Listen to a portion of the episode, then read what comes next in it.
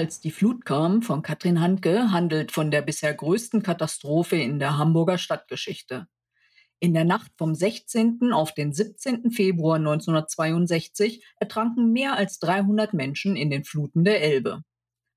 Die Hamburger Autorin nutzt diesen Ausnahmezustand, um darin einen Mord zu vertuschen. Hallo Katrin Hanke.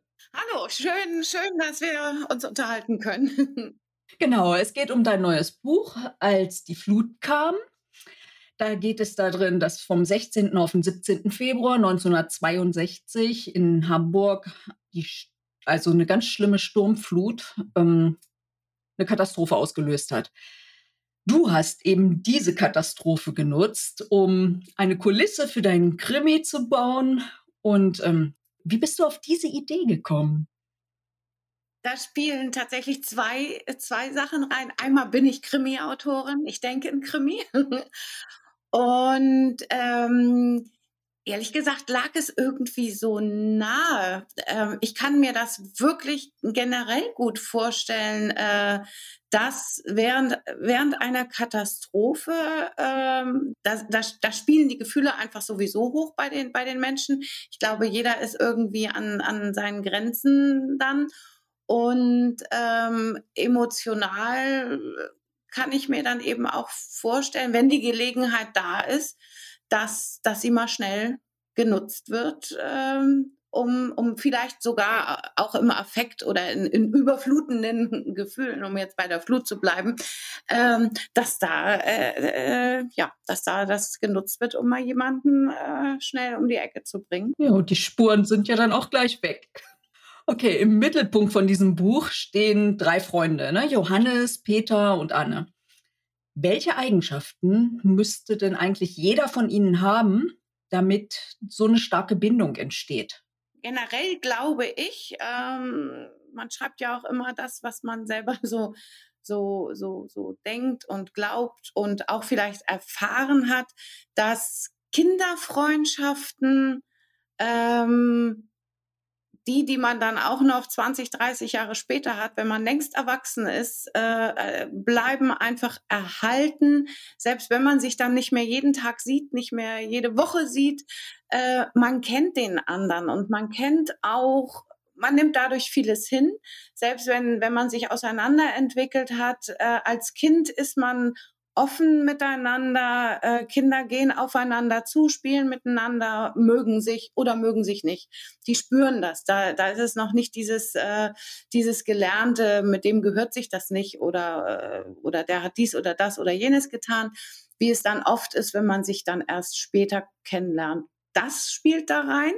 Aber äh, die Figuren jetzt speziell in diesem Buch habe ich auch so dann gestrickt, dass sie sich ergänzen, meines Erachtens. Ähm, ähm, dass sie alle, äh, ja, wie so ein, tatsächlich wie dieser Freundeskreis, den, den, den man kennt äh, als Kerzenhalter oder was auch immer, ähm, sie, sie sind alle auf die eine oder andere Art füreinander da. Und wenn es äh, bei dem einen fürs Ego ist oder er ist dann der Retter, ähm, also das wäre dann der Peter zum Beispiel, der, der immer vor, vorne angeht äh, äh, oder vorprescht und die anderen mitzieht, weil die sich nicht ganz so trauen. Der Johannes, der ein bisschen vorsichtiger ist, äh, auch ein bisschen ängstlicher, der hat dann eben den Peter und dann ist da Anne, auch als Mädchen, die es zu beschützen gilt, die aber wiederum auch, ähm, die ich so auch bewusst gezeichnet habe, dass sie eine gewisse Leichtigkeit ins Leben, in die Freundschaft reinbringt, ähm, weil sie einfach immer allen, in allem das Positive sieht. Ja, genau. Diese Gaben, denke ich einfach, die ergänzen sich. Mhm. Und auffällig ist auch, also fand ich jetzt total, dass eigentlich alle drei nicht richtig zufrieden sind in ihrem Leben. Ne? Der eine, der begehrt etwas, ne? ein anderer kriegt viel mehr, als er eigentlich gedacht hat. Und der andere, der, der weiß noch gar nicht so richtig, was er will. Also es sind drei komplett verschiedene Ausgangspositionen. Wie versetzt du dich in diese Charaktere rein, damit du damit so ein, so ein Zusammenspiel machst? Tatsächlich sind das auch Beobachtungen ähm, äh, aus dem aus, aus meinem Umfeld, aber es ist natürlich nicht so, dass ich dann äh, in, in einer Person in, in, mein, in meinem Buch ähm, können fünf Personen aus meinem Bekanntenkreis stecken oder vielleicht sogar ein bisschen auch ich. Wenn, wenn man jetzt eine, eine, eine Figur kreiert, ähm, die, die eine Geschichte tragen soll, äh, dann ist es ja so, dass, äh, und man hat ja nicht unendlich viele Seiten ähm, dafür, dafür dann, dann, dann muss ich das so ein bisschen konzentrieren. So ist das dann in die einzelnen Personen eigentlich reingeflossen und ja.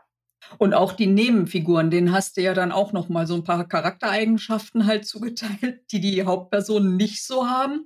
Und irgendwie, ja, die spielen die Rolle, die auch wichtig ist, obwohl sie halt Nebenfiguren sind. Ne? Da gibt es eine Verlobte, ne, und die Schwester und ein Schwager. Und irgendwie kann man daran ja ziemlich gut in der Gesellschaft, wie die Gesellschaft damals getickt hat, ablesen. Stehen eigentlich diese Nebenfiguren vorm Schreiben schon fest oder halt denkst du dann irgendwann beim Schreiben, Mensch, hier fehlt noch was? Bei mir ist es tatsächlich so, bei mir stehen nur die Hauptprotagonisten fest. Ähm, ich äh, ich schreibe zwar ein Exposé, aber mein Exposé ist ziemlich kurz, äh, weil tatsächlich entwickelt sich das. Und dann äh, merke ich, hier, hier, es ist vielleicht so ein bisschen wie beim äh, mit einem Rezept, äh, was, was, man, was man hat, was aufgeschrieben ist. Ähm, aber dann merkt man, dann, da kommt noch ein bisschen Salz hinzu oder noch ein bisschen Pfeffer oder noch ein bisschen Muskat. Und so ist das äh, tatsächlich auch mit den Nebenfiguren. Die, die brauche ich dann. Oder dann eine Zimmer oder einer, der, der taucht ein bisschen spät dann auf, aber ist wichtig, einfach auch um, Nebenfiguren sind ja auch dafür da, um eigentlich die Charaktere der Hauptfiguren nochmal so ein bisschen ähm, zu beleuchten, aber auch um eine Geschichte voranzutreiben. Und bei mir ist es so, äh, ich, das passiert beim Schreiben. Okay. Und wenn du so schreibst, ne, mit wem leidest du denn eigentlich mehr? Mit dem Opfer oder eher mit dem Täter? Weil der wird ja dann irgendwann hoffentlich erwischt. Nee, tatsächlich mit dem, also in dem Fall jetzt, als die Flut kam mit dem Opfer, ähm, ist auch meine Lieblingsperson. also hat man ja auch. Ja, okay. Ähm, dann fand ich, war auch noch ein wunderschönes Zitat und auch so treffend. Seine Schuld konnte man nicht einfach zurücklassen. Das kommt ziemlich am Ende, ne? Ähm, hast du denn bei deinen Recherchen eine ungefähre Vorstellung dazu bekommen, wie häufig sich ein Täter erstmal vom, vom Ort entfernt und wie oft er dann vielleicht zurückkehrt?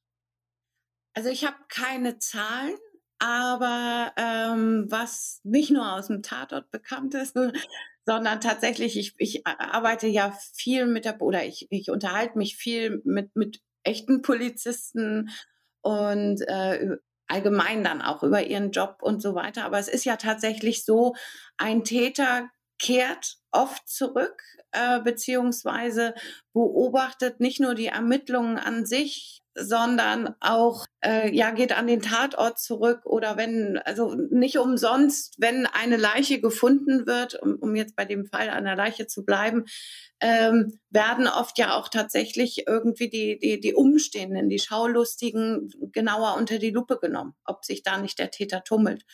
Und das ist tatsächlich so, wobei ich, wie gesagt, jetzt keine Zahlen habe. Also ich kann nicht sagen, jeder Dritte, jeder Fünfte. Und in dem Fall, äh, den, den du jetzt meinst aus dem Buch, ist es auch so, da habe ich tatsächlich auch, wie, also ich versetze mich auch in die, in die Psyche, versuche ich zumindest, des, des Täters. Ähm, nicht nur des Opfers, was mir dann in dem Fall jetzt, wie gesagt, am nächsten ist, äh, sondern ähm, wie, wie würde ich agieren? ja, genau. Nochmal zum Handlungsort, also Wilhelmsburg. Ne? Wenn du heute so durch diesen Stadtteil gehst, ne? welches Gefühl wird denn da ausgelöst, wenn du dir, wenn du da an deine Figuren denkst? Irgendwie hast du das ja dahin gebastelt.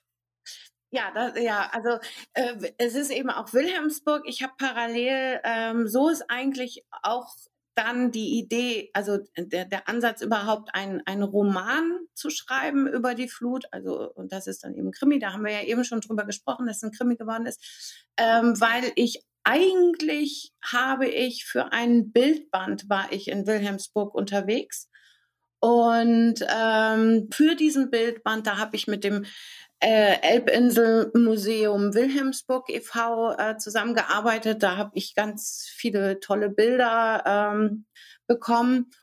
Und der wird Ehrenamt, das, das Museum wird, äh, das sind alles Ehrenamtliche, die dort arbeiten und ähm, Wilhelmsburger.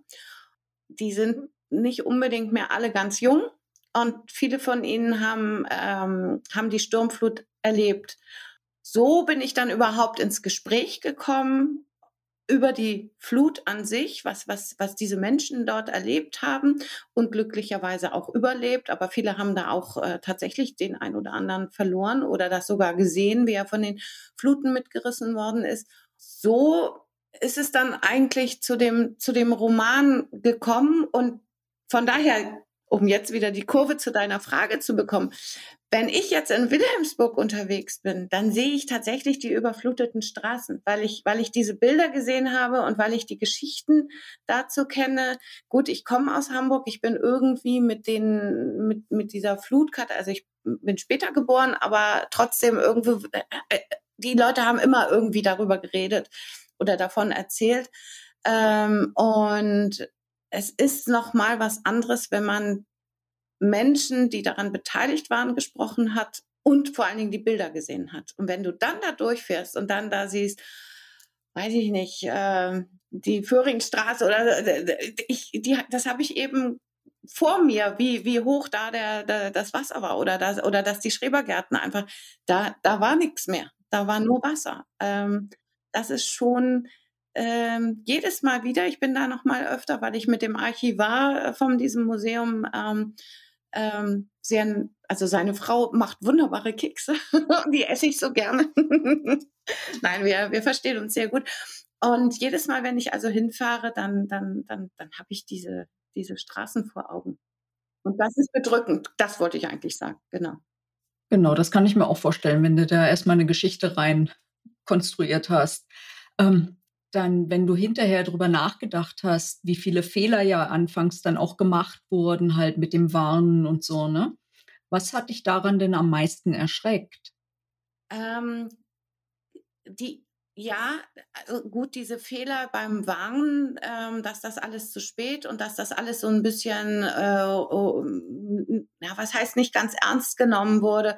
Es wurden ja Meldungen rausgegeben, aber äh, es wurde runtergespielt oder es wurde noch nicht ganz, ganz so gesehen, welches Ausmaß äh, die, diese, dieser, dieser, dieser Sturm, also Vincinet äh, heißt, heißt der Sturm ja, oder ähm, ähm, annehmen kann.